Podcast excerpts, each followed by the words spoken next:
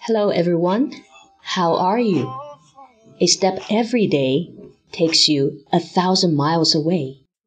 每天进步一点点，你也可以学好英语。今天我们要学习的是大家非常熟悉的一个国际音标当中的元音，长音的 e e。这是一个很常见的元音，大家来跟我读：he he me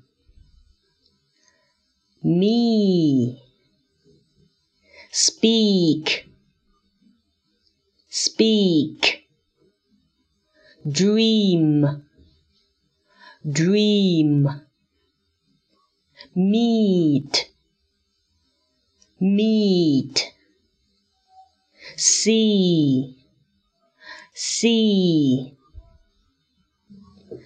receive receive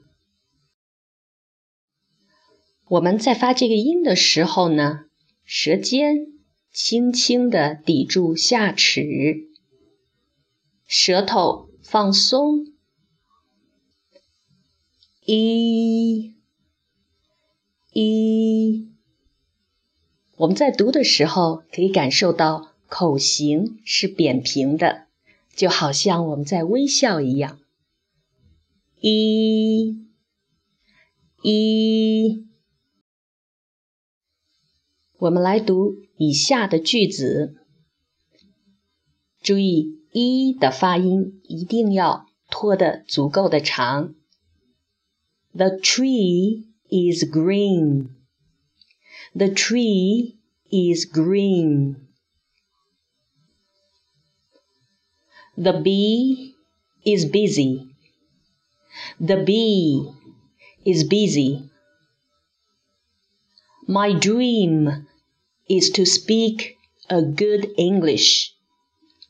My dream is to speak a good English.